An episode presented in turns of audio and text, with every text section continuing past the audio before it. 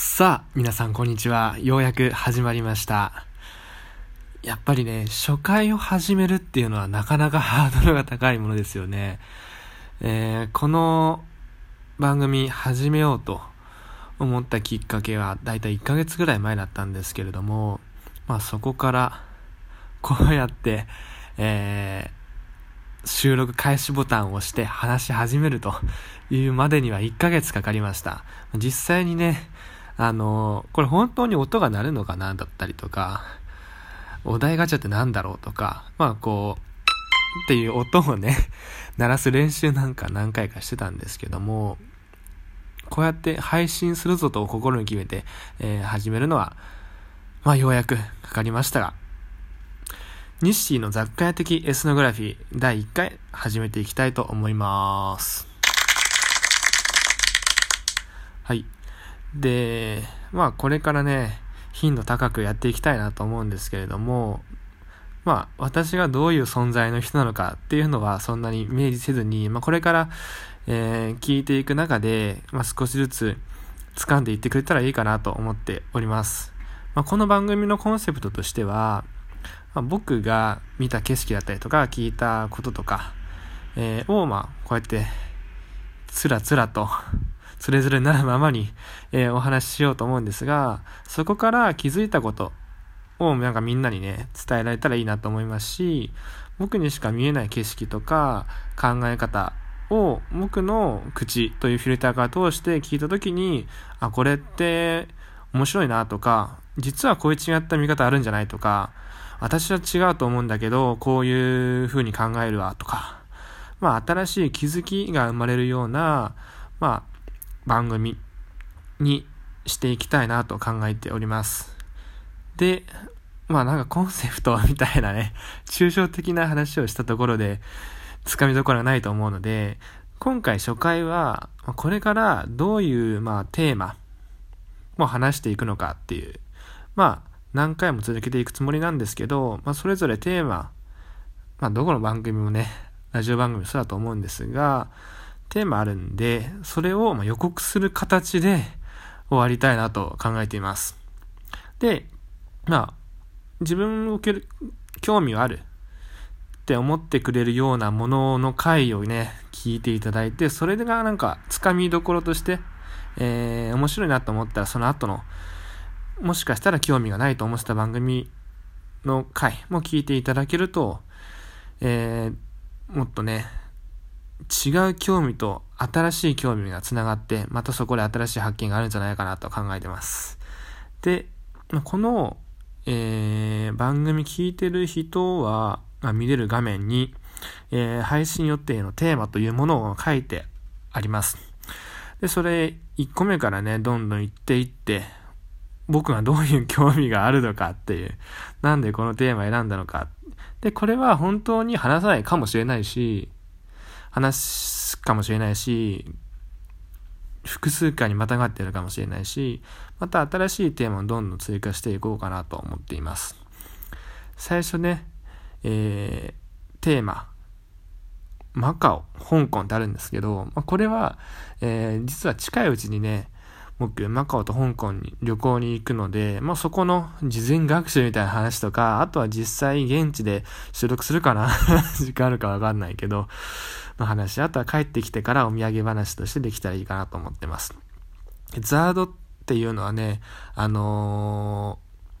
ーまあ、24時間テレビとかでさ、あのー最後マラソンランナー、チャリティーランナーが、えー帰ってくる時に走って、まあ、負けないでって言ったが流れたりすると思うんですけど、その、えアーティストのが方なんですが、最近、なんかファミリーマートの有線とかで、えーザードの曲流れてるなと思って聞いてみたら、それをカバーしてる、えーまあ、ガールズバンドがいたんですよね。あ、それのアルバムとかを聞いてて、あ、面白い、面白いなというか、まあ、あの、懐かしくなって、最近また再び聞いてます。で、モーニング娘。が僕好きなんですよね。っていうのは、今度別の機会をとってたくさん話そうと思います。まあ、ラジオが好きでね、僕はこうやって配信始めたんですが、まあ、TBS ラジオね、10歳ぐらいの時から聞いてますね。えー、まあその話もおいおいしていきます。まあ、次、就活ってあるんですが、その、まあ、なんかこういうのって、すごく、ラジオとかっていうのは、自分の、なんだろうな、心が寂しい時とかに聞くことが多いのかな。何かに迷ってる時にね、聞くことが多かったりするのかなって思うんで、まあもしかしたら就活生とか聞いてるかなと思ったりするので、まあ、就活生の心に寄り添えるような回をね、どっかでやれたらいいなと思ってます。で、その次のテーマ、温泉、銭湯。これね、最近めちゃくちゃハマってるんですよね。というのも、まあ今、えー、暮らしてるところにね、まあ湯船あるんですけど、こう毎日毎日ね、浸かるのはやっぱり、まあ仕事柄遅く帰ってきて早く出たりすることもたまにあるんで、毎日は入れないんですよね。ただ、温泉とか銭湯に行くと、本当にゆっくり疲れたり、あとは体が温まるので寝心地がすごいいいんですよね。なんでハマったのかっていう話していきたいと思います。で、次、お笑い。僕お笑いが、えー、好きでですね、えー、関西のお笑いと関東のお笑いは何が違うのかとか、あとはどういう歴史を歩んできたのかっていうのが知りたいと思いながらも深くうん考察しきれてない部分があるんで、まあ、このラジオを、えー、話すきっかけとしてもう少し詳しくなってから話せたらいいなと思ってます。で、次のテーマ。相撲。僕、大相撲がね、小さい時から好きで、どのぐらいの時代から好きだったかっていうと、うーん、海王とか千代大会とかが大関として、えー、現役で張り合っていたような時期から好きですね。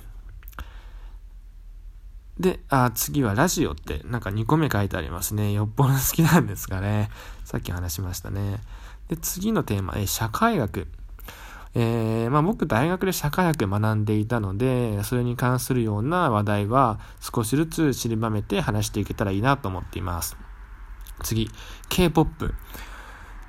中学2年生ぐらいの時ですかね。もうカラにドハマりしまして、それ以来 K-POP が好きで、まあそれ以来といったものの、ここ5、6年聞いてなかったわけですよね。ただ最近、わ、面白いなと思えるようなアーティストさんをいくつか見つけたのでお話したいなと思います。次のテーマ、受験。まあ、さっき就活って話しましたけど、受験生の、まあ、心に寄り添えるようなお話できたらいいなと思ってます。次、洋楽。まあ、ざっくりとしてるテーマですけど、うん、あまり詳しくない。なので、僕がこれだけ知ってるから、他にもっといいのあったら教えてとか、このアーティストはこれで、まあみんなが知ってる曲、アーティストだと思うんだけど、実はこういう曲とか、他に似てるアーティストで、こういう人いるんだよっていうのを教えていただけるような回できたらいいなと思ってます。次、えー、シェアハウス。まあ、シェアハウスはね、あのー、自分も経験があるので、まあこれまで見た景色、これから見て景色話せたらいいなと思います。で、さっきの笑いに続きになるけど、漫才が僕は好きなので、なんか、漫才の特徴っていうのは、他の笑いと比べて、ポジション取りの巧みさが魅力的だったりとか、その関係性が奥深いなって思うんですよね。漫才のお話できたらいいなと思います。次、サッカーであるんですが、あの、日本代表戦来週見に行きます。なので、その興奮した状態で話すかな。忘れちゃってるかもしれない。まあ、お話できたらいいなと思ってます。次、散歩。散歩が趣味なんですよね。こうやって今配信してますけど、実はたくさんあの音声メディア聞いたり、えー、ラジオクラウド、ポッドキャスト、え、っと、あとは、最近だと、ボイシー、あと、ラジコもね、Wi-Fi 繋がってるところで聞いてるので、それ聞きながら歩くっていうのは、ね、すごくいいんですよね。お話したいです。ラーメンというのは適当に書きましたが、美味しいラーメンが食べたらその都度話すような感じなるかなと思ってます。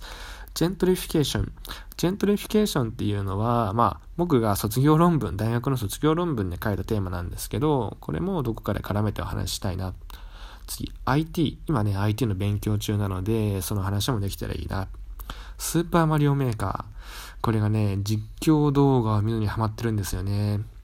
あのー、コーダさんだとか、あとは、アスカチャンネルさんだとか、まあ、いろんな YouTube チャンネルで見ています。えー、最後、ルネラジ。まあ、ルネッサンスラジオっていうポッドキャストの番組があるんですけど、まあ、これに対する愛なんかもき、えー、お話ししたいなと思います。というわけで、こんなにたくさんテーマがあるんですけど、まあ、いろんなものが並んでいるところ、あれもいいな、これもいいな、それ眺めているだけでもすごく面白いよね。そんな空間を、まあ、雑貨屋的な空間をこのラジオ番組でできたらいいなと思っています。で、まあ、それを僕が見てる景色をこの言葉日本語だけで聞いてる人が同じ景色を見てるかのような状態にできるような、まあ、エスノグラフィー的に、えー、お伝えできたら、お話ししていけたらいいなと思っております。では、次回の放送いつになるかは わかりませんけど、このテーマの中のどれかお話しできるかなと思ってますので、お楽しみにしていてください。では、お聴きいただきありがとうございました。